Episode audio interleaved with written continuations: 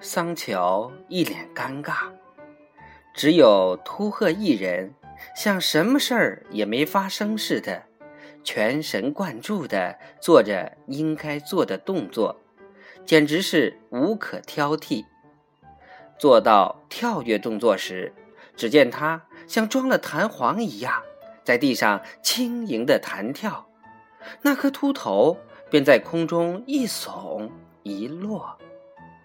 当时正是明亮的阳光从云下中斜射下来，犹如一个大舞台上的追光灯，正追着那个演员。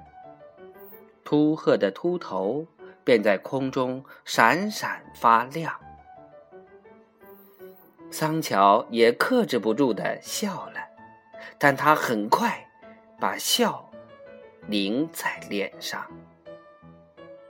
就这样，秃鹤以他特有的方式报复了他人对他的轻慢与侮辱。